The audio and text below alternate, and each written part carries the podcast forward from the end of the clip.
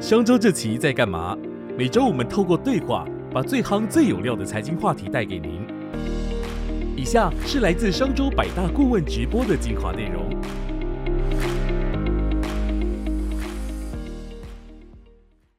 嗨，各位百大顾问直播的观众朋友，大家好，我是商业周刊主笔蔡金轩。今天是我们这个呃 VR 教母 Corey 谢金贝，那他呢，我我称他是台湾元宇宙的跨产业串联者，他也是我们台湾最大的 XR，就是 AR、VR、MR 的总称的这个产业联盟推手、荣誉理事长。那他辅导超过两百家新创。创造了超过十三亿元的订单。好，那我话不多说，直接由 Corey 哈 Corey 来接手。Hello，主持人跟各位收看直播的朋友，大家午安，我是 Corey。今天非常开心可以跟大家分享我对于最近这个很夯的这个元宇宙，我的一些思考的观点跟一些想法整理哦。那首先等我一下，我把我的画面投出来。OK。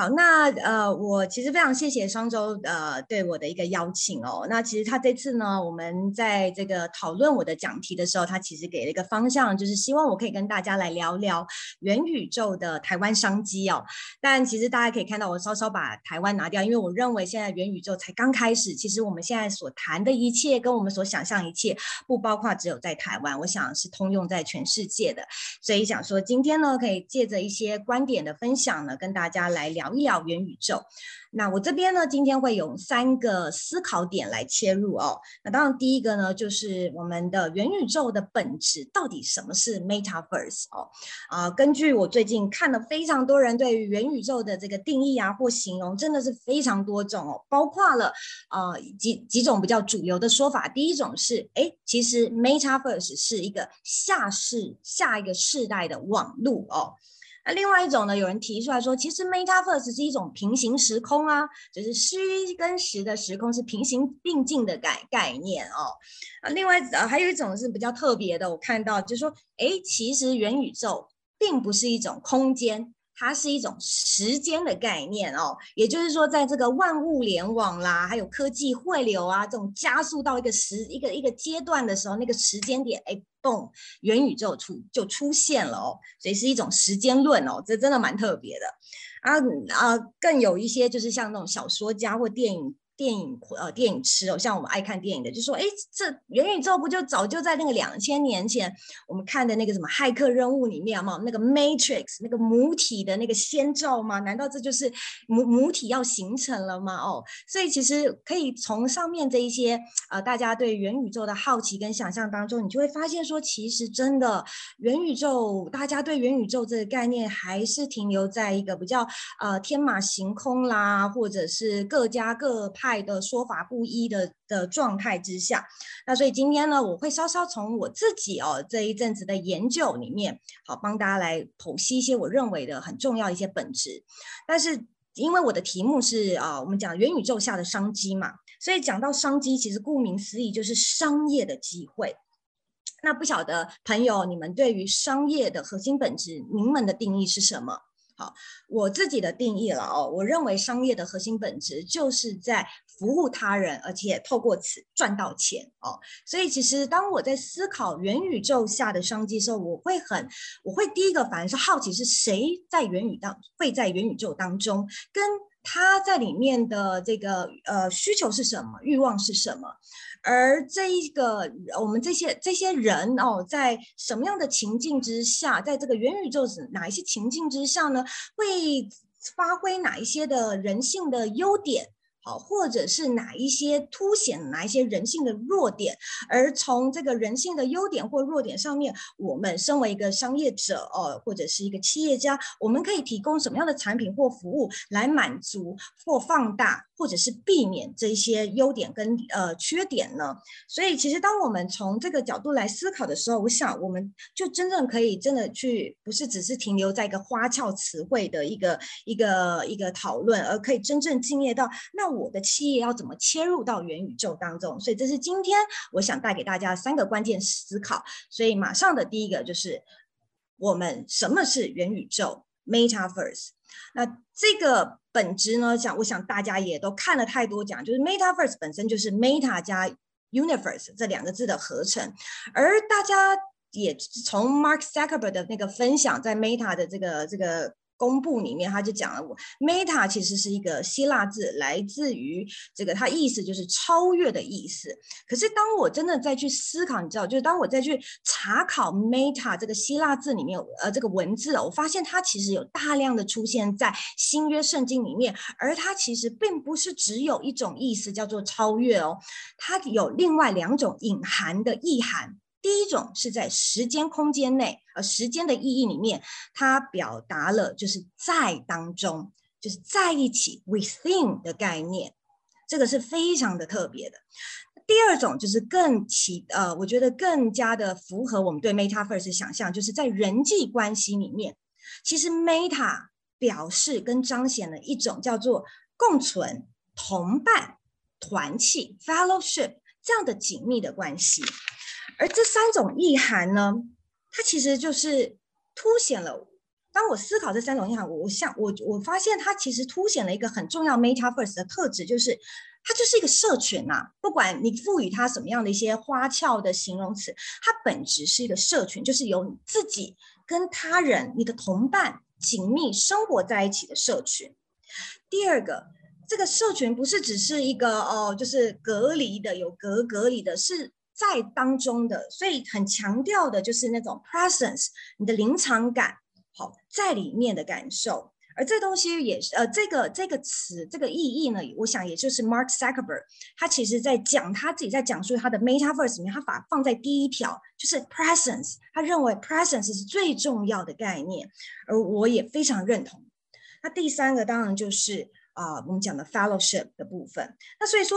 我们当我们从这三个意义来思考 Meta 的时候，就是开始在找了有有哪一些的人在过去的这些这个发表里面是最贴近有这样三种意涵融汇在一起的世界描述呢？那我就啊发现了，我觉得 NVIDIA 的黄仁勋执行长 Jason 哦，真的是非常的先知哦，他就提出来了哈，在今年的六月份，他提出来了他对元宇宙的想象，这是他的一段的话的揭露。好，元宇宙呢？他说，元宇宙其实是一个跟真真实世界相互连接、多人共享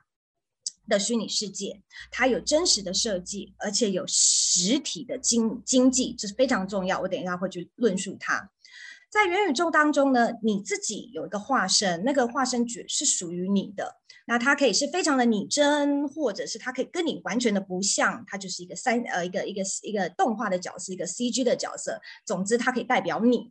在元宇宙里面呢，Jason 提到说，你可以跟你的朋友 hang out，可以很紧密的沟通。而这个世界是一个三 D 的世界，所以人跟人可以很逼真的相处，就好像在真真实世界里面我们这样面对面的相处。然后呢，它带出来一个超越的意涵，就是在那个元宇宙里面呢，人们可以实现自己儿时的那种想象啊，时时空旅游，或者是我们可以光速的从一个地方 teleport 到另外的地方。好，这个表达出元宇宙超越的意涵。好，那当呃，Jason 表达的这个元宇宙的一个世界观里面，他还提到，那要建构一个。一个真实世界跟互相相连，而且还要多人共存，并且有实体的经济行呃行为的这个世界，那这个结构、这个架构要怎么形成？哦，根据呃根据我自己的研究，我发现有两个非常重要的技术跟一个核心思想，它其呃它其实推动了 Metaverse 发生的基础。那首先呢，就是。我们可以知道，我们我们现在基本上我们的真实世界跟 Internet 跟网网际网络其实是密不可分的。网际网络基本上可以说就是遍布在这个世界上的一个数位的覆盖层。好，那当二零一五年、一六年呢，我们看到了这个所谓的 cryptocurrency，就是加密货币以及区块链的兴起，它其其实开始推动跟建制了一个叫做没有绝对权限、自由的生态系统。它带出来一个非常重要的核心思想，叫做去中心化。那可能有些朋友不是那么了解去中心化，我简单来跟大家说明一下。去中心化的意思就是说，在这个世界里面哦，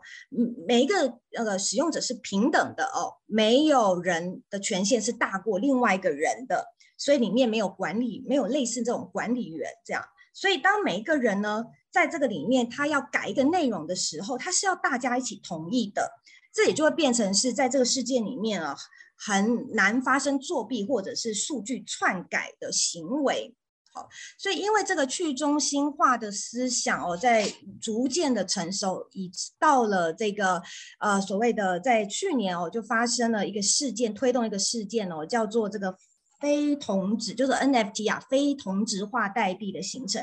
那 NFT 基本上就是在这个去中心化思想上面所谓的这个数据拥有权或所有权的一个完全的体现。那什么可能大家会好奇说什么叫做呃数据拥有权所有权？这就来自于所有权，它其实就是讲的简呃意思就是在比如说你身上穿的衣服跟我手上拿的这支笔，它是属于我的，没有人可以拿走它，这是我的。那所有权呃是一个社会运作的基础，而 NFT 呢，它就是代表着就是你在这个虚拟世界这个社会架构之下，你所拥有的物品是没有人可以取走的。然后也不会因为你啊，可能违某一天呢，违反了某一个平台的什么个什么条款，然后那个平台就把你的东西给删去了，这是不会发生的。好，那另外呢，NFT 也赋予了我们一个很重要，就是我们可以在这个虚拟世界里面去 create，去创建你自己的应用程式，呃，设计你的商品，甚至是发展你的游戏，而且你可以贩售这些东西。去换得实际的报酬，就是可以换成真正的钱啊，新台币或者是美元等等，而这样子的一个一个循呃一个框架，它就能够实现了所谓的刚刚军神讲的实体的经济。所以这是一个非常重要的技术突破跟一个发展。那另外一个呢，就是我认为非常重要技术，就是所谓的电脑图学哦。电脑图学简单来讲，这个技术就是利用电脑做这些图形的运算啦、处理啦跟显示啊。哦，那呃，电脑图学科技的进步，可以让我们从二 D 走到三 D，甚至在三 D 世界里面产生。互动，那这也才是让我们有机会。刚刚讲，在虚拟世界，在元宇宙世界里面，我们我们会有一个叫做虚拟化身或数位分身，来代表自己在这个宇宙呃这个虚拟世界里面去行走或行为，甚至是产生社交。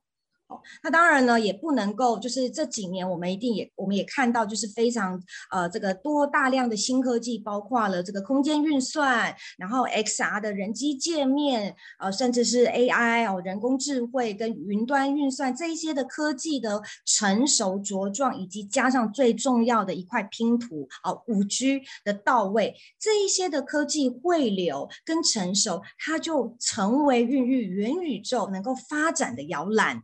所以呢，这是我认为元宇宙要发展起来很重要的基础，跟所有的要件都已经在这个时刻里面都已经齐备了。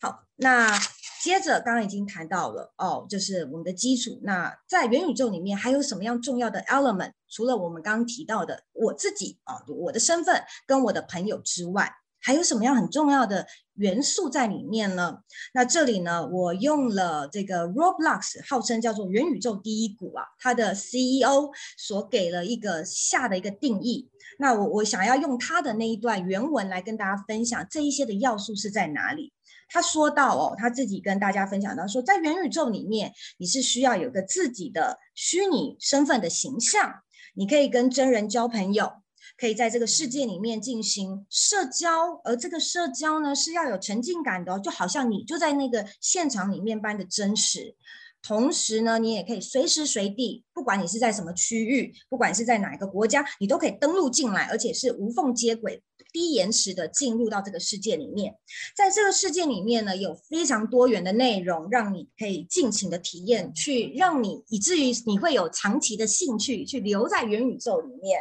然后最重要还是也是最重要，就是有个经济系统可以去 sustain 大家在里面的生活方式。呃，最后呢，当然很重要的是，这个这个这个世界是要安全的，是要稳定的，所以人们才可以聚在一起去改善在里面的 so-called 的数位文明。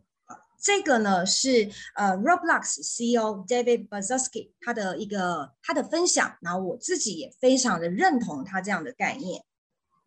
所以以上呢，就是我自己一些整理哦，这些我认同的这些呃这些重重量的这个重量级的人士，他们对于元宇宙的一些概念的分享。那接下来的就很重要，我想带给大家一个独特的思考观念，就是大家会觉得说元宇宙好像离我很遥远呐。那有一些报道说元宇宙可能是在五到十年内要发生的事情，可是你知道吗？我在我自己的生活当中，其实我已经发现了，我身旁我的生活里里面有两种人是已经参与在元宇宙的生活跟他的他的这个世界里面了。这两种人是谁呢？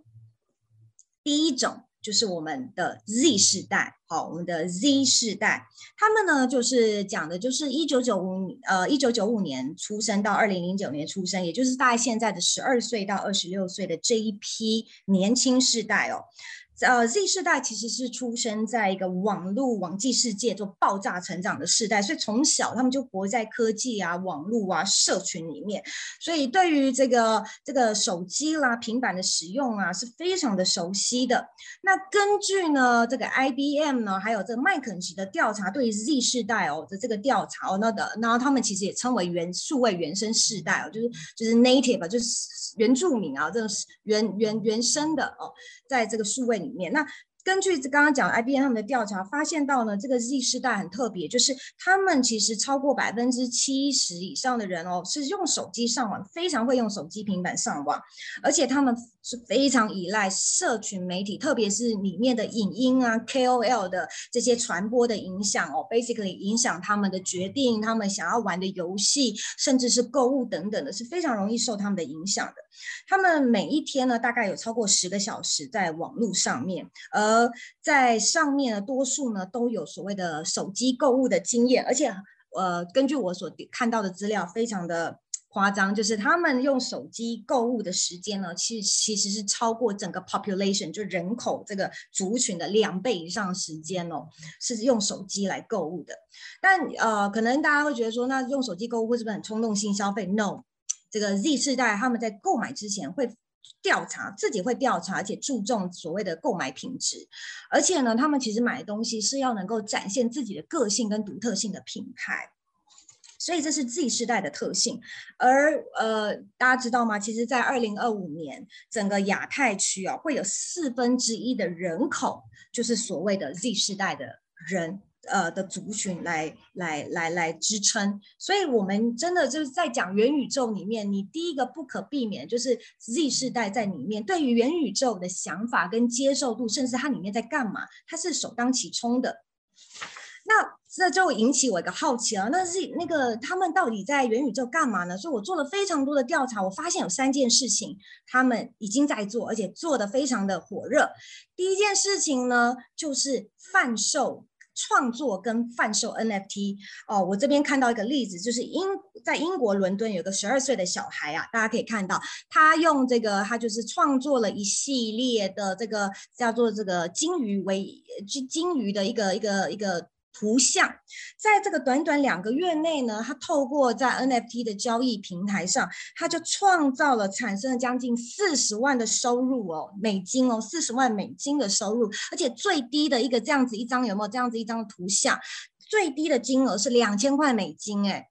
而而你知道他这个小孩有在分享，他跟媒体讲说，其实他整个的创作成本才三百块美金而已，所以。大家可以看到这样子的一个投入跟一个收这个收益的这个这个这个不成正比的这样子的一个爆炸性收益哦，真的是让现在的非常多年轻人说啊，我干嘛要工作，我来创作好了。所以非常多的年轻人现在是大量，特别是有创意年轻人，真的是投入在这个 NFT 的创作当中。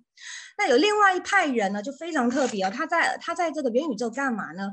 在炒地皮，购买虚拟土地。那这这又又以又以哪一些年轻人为代表？就是韩国人哦。现在韩国的年轻人非常疯狂的，在一个叫做 Earth Two 的一个这个虚拟土地购买平台上哦，买大量的土地哦。那根据这个也是哦，这个新闻里面就采访了一个一个二十八岁年轻人哦，他在这个 Earth Two 上面买的那个江南啊，就是江南区的这些虚拟土地，在两个月内呢，就从原本的十七万韩元哦，就暴就两呃暴涨啊，到两将近两点七倍到四十万哦，四十万韩元哦，哇！所以所以真的就是呃，这个年轻人现在就是现实当中买不起地哦，那就在虚拟空间里面买地，而且有这样想法的人不是只有韩国人哦。根据 Earth Two 的调查，那个整个平台上的。第一名使用人当然是韩国人，可是第二名跟第三名紧接着就是日本人，日本的年轻人跟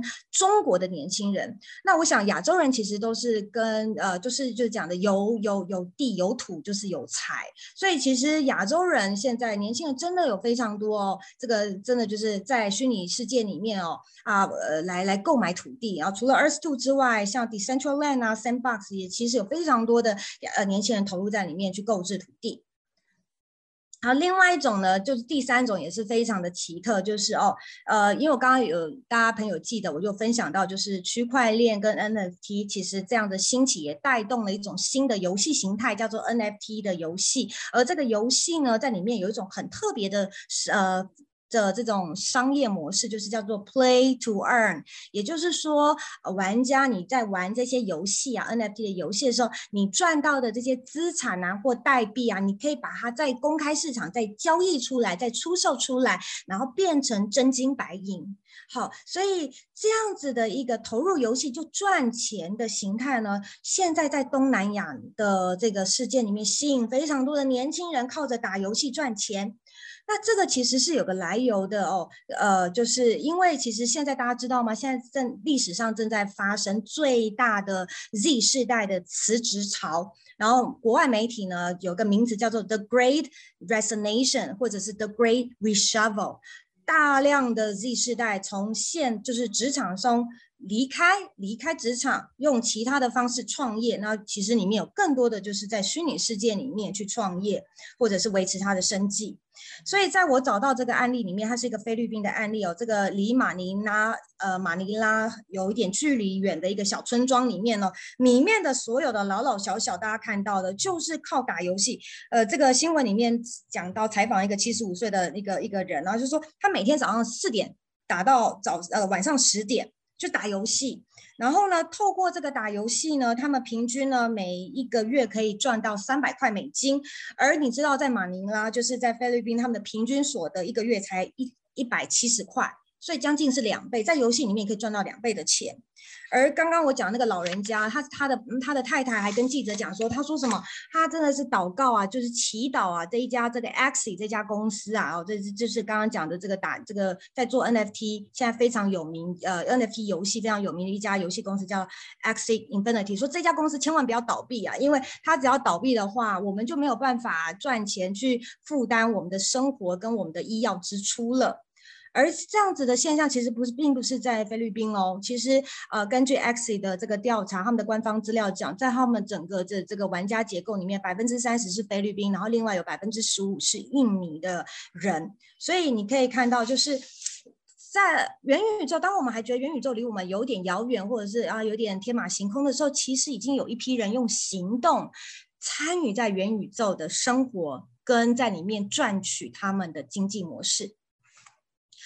第二个我想要分享的就是所谓的 Generation C，好，就是 COVID nineteen 后的世代。好，其实 Gen Z 呢是一个非常新的词啦，现在还没有统一的一个定义。它基本上就是指的在二零二零跟二零二一所出生的孩子。那在这一呃这一段疫情或者在这一段疫情成呃期间，他成长或就学的儿童。Gen 那个 C 世代呢，其实哦，我我自己也是一个 C 世代的家长哦。那个我发现我旁边的这些 Z 世代呃 C 世代的哦 Gen C 的这这些爸爸妈妈，其实都是非常的宠小孩，而且从小我们就是。就是拿手机、平板，就夸张一点，就数位保姆嘛，好，就真的就他们的数位保姆。那我的孩子呢，真的很小时候，我记得我问过他说，哎，那个有要不要爸爸妈妈？他就说不要。然后问他说要不要手机？要，所以其实就是手机跟平板对于 Gen Z 来讲是非常重要的，是不可或缺的，甚至搞不好还比爸爸妈妈重要。那在呃今年呢，这个疫情的期间嘛，就是我们的孩子们都不能上学，呃，去学校上学，所以在家里上学，我就发现说，我就开始观察他们这一个八岁九岁这些孩子们，他们在这个线上到底在干嘛？然后我就意外的发现说，他们自己摸索出来，在线上摸索出来一种。平行，而且是多种时空之下可以一起社交跟共玩的方式哦。好，那那个是什么样的情境呢？我跟大家描述一下。就有一次，我就发现了，就是呃，他们的老师用 Google Meet 上课，然后中间有二十分钟的下课。于是呢，这些小朋友下课并不是就离线，他们马上转身用 Google Meet 开一个小房间，对话吆喝朋友哦，我们要来玩什么游戏？然后紧接着平板就拿出来了，旁边的平板跟手机就拿出来了，分别登录在不同的游游戏里面。然后我我呃这群孩子呢，就在 Google Meet 的房间就讲说，哎，在什么某某游戏里面赶快换衣服，我们要干嘛干嘛。然后呢，同时又对着房间里面在逼游戏的在在逼游戏的玩家就的小朋友就说。哎，那个、那个、那个，我们要在这个游戏，快点，我们来玩那一二三木头人之类的游戏。所以，呃，他们非常的自然习惯在电脑、手机跟平板同时多个身份存在，而且不不会自己因此而分心，或者是自己不知道自己在干嘛。就是这已经是你知道，就超越了我对于一心多用的想象，你知道吗？我在看这一群 Gen Z，我觉得他们根本就是开影分身的概念，可以同时的。呃，而且是非常的熟悉，用多个身份，在多个时，在同个时间里面生活跟相处在不同的时空里面进行社交、进行游戏的互动。那这也就是引起我一个真的是很好奇，到底现在他们在玩什么？我就发现了，现在真的有非常多的儿童哦，这个叫做零呃这个五到十一岁的儿童，正他们现在最爱玩的就叫做 Roblox 的游戏，就是我刚刚前面讲的元宇宙第一股哦，这个 Roblox，你可以看到现在我帮大家整理出来数据，现在 Roblox 每一个月哦，每一个月有两亿的用户活跃用户，而里面将近百分之五十多是未满十三岁，也就是所谓的 Generation Z。C 的人在里面，好，那他们到底在里面干嘛？所以，我我在呃，我就自己调查了将近五十位这个五到十一岁的小朋友跟他们的家长，去了解他们玩的游戏，或者是他们在在在在游戏里面干嘛呢？然后我就有一些结论可以跟大家分享。第一个呢，我发现其实男女的比例哦是差不多的，男生稍微高一点点，但是基本上男生女生都在玩游戏。那最常用的就是平板跟手机玩游戏。那最近玩过什么游戏呢？有四款游戏，可能大人有一些呃，这个不是家长的的直播朋友，你就可能比较不清楚哦。但是家长就很清楚了，最爱玩的叫做 Minecraft 哦，然后 Roblox 跟迷你世界，还有一个叫做 We Play 哦，这些游戏都有个特。特色几个特色，第一个它是创造型的游戏，它可以让你在里面创造自己的关卡，甚至是生成自己的地图，然后邀请让你邀请朋友进来。第二个呢，它是那种房间，你你你是用开房间的方式，所以不呃，当然也有共呃叫做有那种公共的房间，但是你更可以有是自己私密的房间，哦，就是这个开房间 room 的概念。那在游戏里面，他们最常做的事情就是聊天。就像我刚刚举例，我的孩子其实进到游戏里面，他跟他的朋友其实就在聊天，一边聊天一边换衣服，一边去改变他的形象。这个这个这个词叫做捏脸哦，改变形象，他们现在叫捏脸。然后更重要是聚在一起盖房子，或者是盖一些关卡，好，就是创造在里面一起创造。那呃，我想家长都很担心，那呃，那我的孩子到底在跟谁玩？会不会有很奇怪的人？我后来的调查里面，我发现这些孩子也很，其实也会自己保护自己，因为第一个呢，他们在游戏里面最常是跟家人一起玩，再来是自己的朋友或者是同学，然后最后就是自己玩。好，真的不行就没有人的话就自己玩，然后很少的人会跟不认识的人玩。那另外呢，这一群人其实大部分呢，这些孩子也是没有花钱的。可是如果真的有花钱的话，可以看到其实呃大概六成是花爸妈的钱，所以爸妈其实现在反而是元宇宙的这个消费主力，但是他自己不知道他自己在消费，是他在帮他孩子在消费。哦，那有百分之二十一是花自己的钱，然后呢，有少部分是花爸爸那个爷爷奶奶的钱。那我我就就综合一下，就我刚刚讲，就我观察这些五到十一岁哦，这些孩子，还有甚至就刚刚讲的这个 Z 世代，这个十二到二十六岁，他们为什么在元宇宙当中，其实很重要，有四个指标，我我简称叫四个 P 呀哦。第一个叫做 Play Together，大家可以一起。玩，第二个是 price affordable，这个很重要，因为其实元宇宙现在有一些人想到元宇宙说啊，我用 VR 进元宇宙，可是很抱歉，VR 还是比较贵。当你没有办法负担得起的时候，自然它就会比较小众。所以像 Roblox 这种用网页啦、有那个手机可以登录的，自然而然就很多人就一改一改就是马上的进去了。那更重要是在这个平台上，你可以 show your personal charm，你可以表现你个人的魅力。所以刚看到孩子做什么事情，他花好多时间在捏脸，在改变造型，甚至他就是完全在游戏里面也没玩游戏，就是在捏脸跟改变造型，然后去跟他的朋友讨论比较自己的造型如何。而最重要就是。Private and safe，就是孩子其实自己也会知道要保护自己，所以他们会用开小房间方式，或者是呃比较隐呃就讲就是自己跟自己的朋友玩，呃这这一点也是让这一个这个用户会留在平台上的一个很重要的原因。嗨嗨，Corey，我是那个主持人静轩，哎，其实今天也听到了，可是我实在听得太入迷了，我再给你五分钟。好好，谢谢谢谢，好好，那我要加速了，好 那。是最后就是那个关键思考。那我列出了几个我想象中的应用情境。首先呢，我觉得这三种应用情境就是真的会在一到两年内发生的。而现在大家最常已经最多知道就是虚拟空间，还有 MetaVerse 游戏。但我认为接下来，因为现在的疫情的影响，所有的活动都是走向混合制，所以我可以预期到接下来在两年内里面的音乐啦、文化啦、宗教等等这种庆典，一定是会发生在元宇宙里面。那其实现在已经有像 HTC 的 May Day，它有个音乐的演演那个演唱会平台，还有 Rolex 都有在办这样子的一个庆典的活动。而我自己从元宇宙的观察，跟刚刚讲这些 Gen Z、Gen 呃 Gen Z 他们 Gen C 他们做的事情里面，我发现大概有几种新兴的行业。第一种真的就是你看游戏啊，又打游戏赚钱，那你不会打游戏怎么办？好，就教你打或帮你打。另外呢，做 NFT 啊，其实是非常需要大量的社交，呃，大量的这个社群行销的。于是乎，好，而且还要创造很多的迷因去吸引粉丝的注意。所以，社群行销师甚至就刚刚讲，你小小的年纪，可是你赚到这些虚拟的钱，你不知道怎么管理，所以有财务管理师的出现。那另外一种，就是因为这个空间的打造，其实跟现实世界打造一样，是需要有专家的，所以有空间设计师，甚至在这个活动里面要办什么活动，有专门的这种策划。活动的的人的专专专业出出现，然后再加的元宇宙越来越多了，这么多的元宇宙，我哪有时间去一个个体验呐？所以会出现一种叫导游，哎，你今天想要体验什么样比较 cozy 的，比较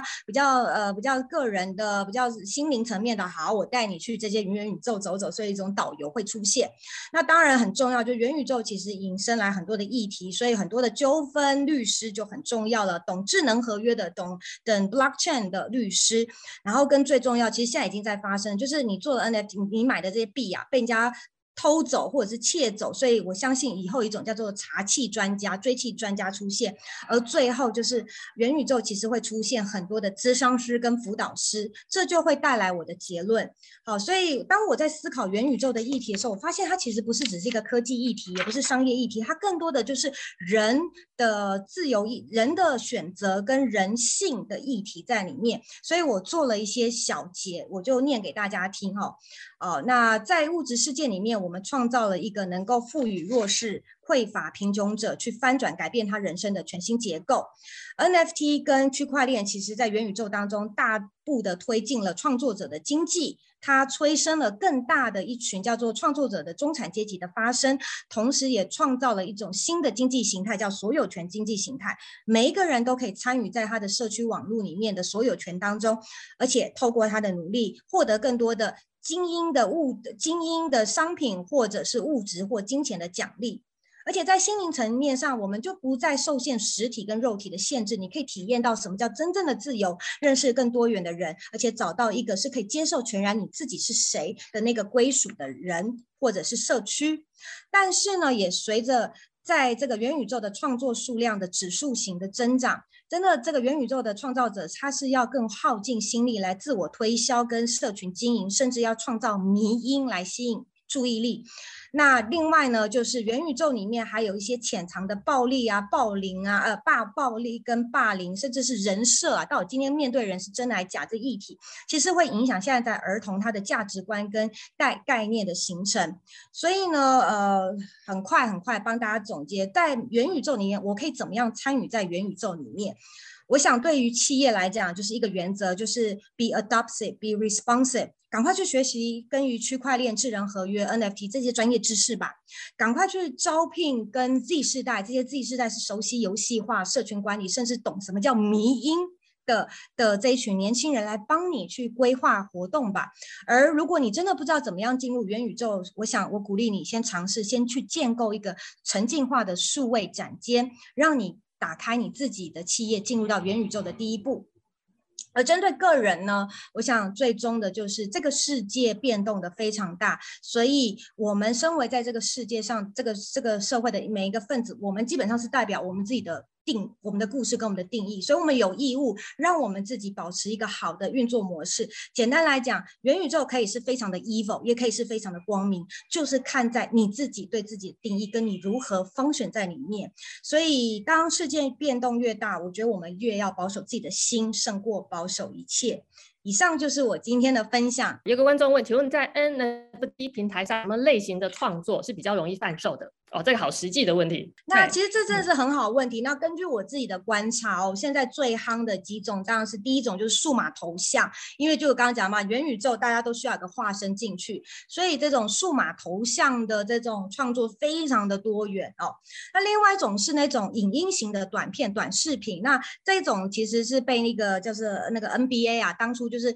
他们推出一系列就是著名篮球员他们那个上篮或者是一些特殊的一些时刻的 capture 那个。短影片，那这东西其实对于一些粉丝来讲，就是非常有纪念价值的。你可以拥有，真的拥有你所喜爱的运动动员的某一个灌篮的时刻，这个是属于你，这个 moment 是属于你自己的。所以这是第二种，就是这种短视频类的这一种的这一种的的的 NFT 出现。那第三种就是真的更多就是游戏啊，因为我刚刚讲，其实 NFT 游戏带动起来，哇，里面的这个虚宝啦，这个宠物交配啊，还可以再生出更。高素质的这个新的怪兽等等等的这这种宠物呃这种游戏类型的的的资产或武器哦，这这一类型的 NFT 也是现在是最夯的，也是最贵的哦。那这是大概是我现在看到的几种很流行的 NFT。Play to Earn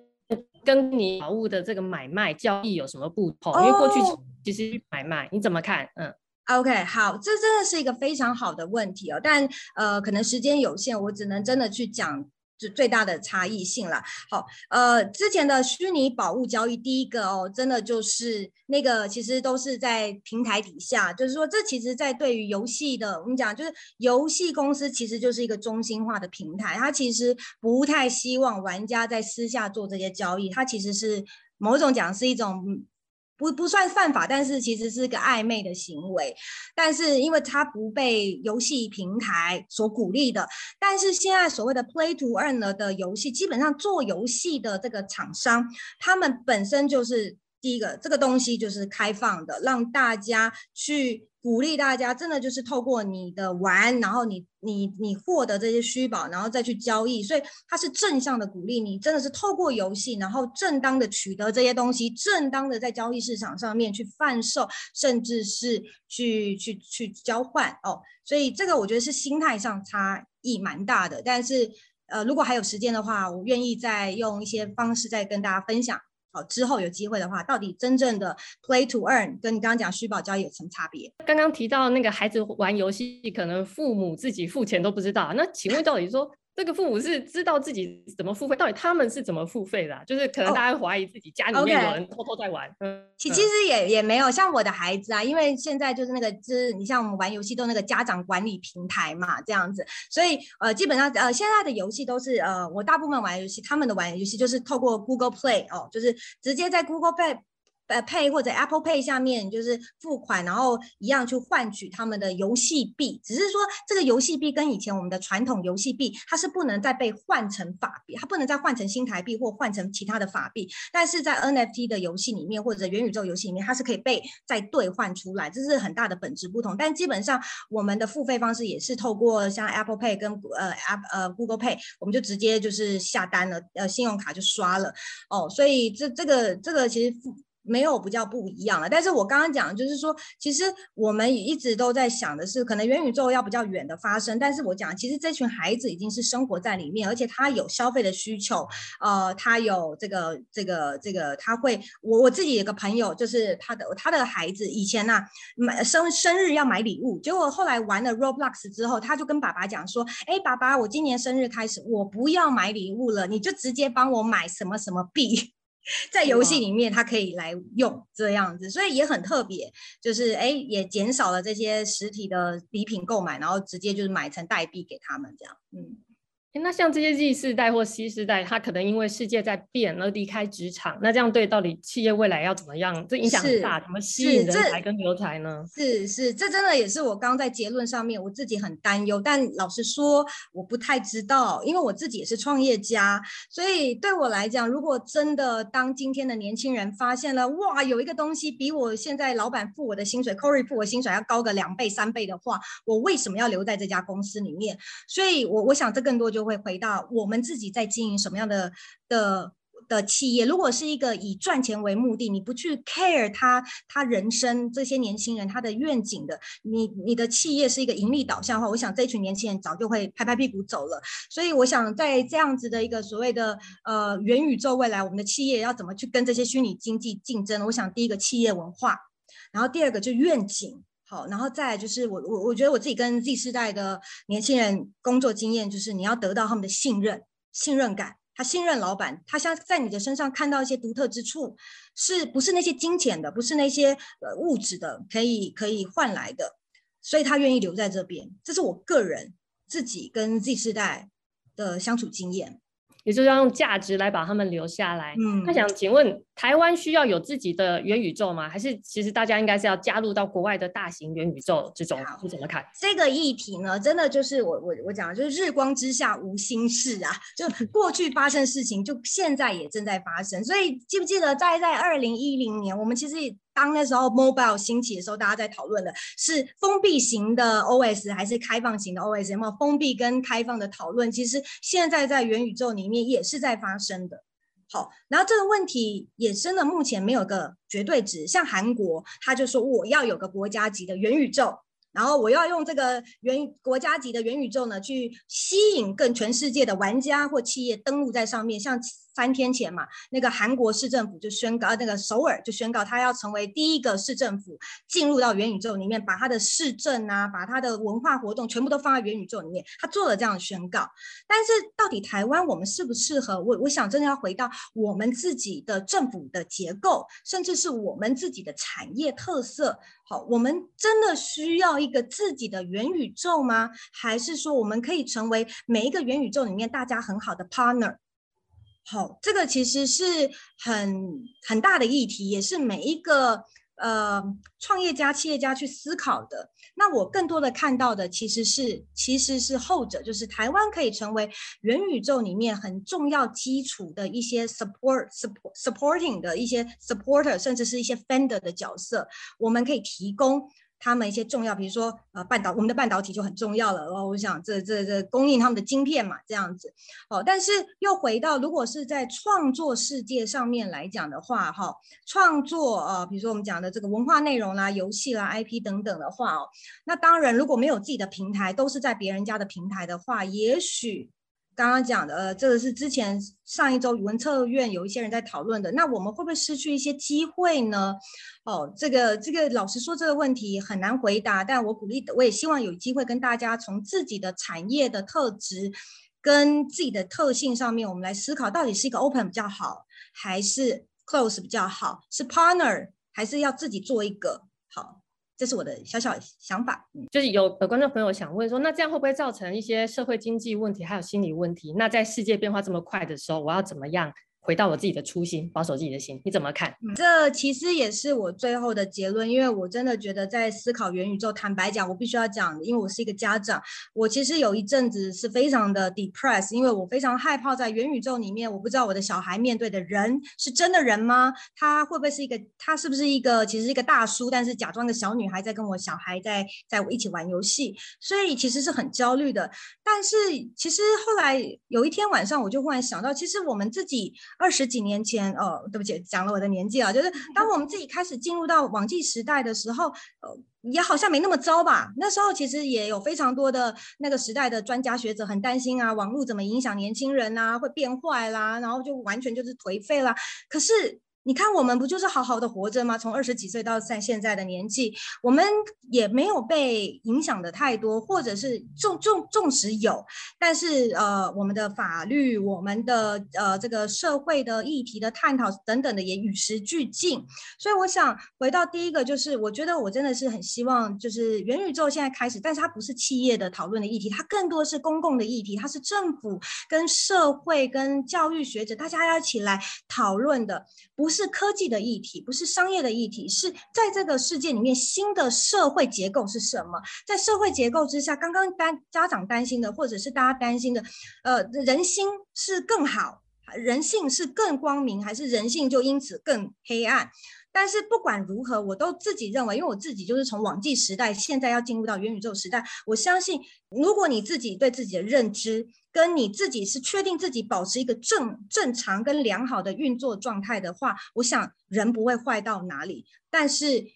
就要回到你自己怎么看你自己，还有你自己的孩子，你怎么去教育他？面对着这些未知的世界跟未知的的的状态之下，你怎么教育他？怎么成为一个正当的人，或者是一个良好品格的人，而不受到世界的影响？我我想这才真的才刚开始。谢谢谢谢 Corey 带着大家到元宇宙的世界一游啊！谢谢大家，谢谢。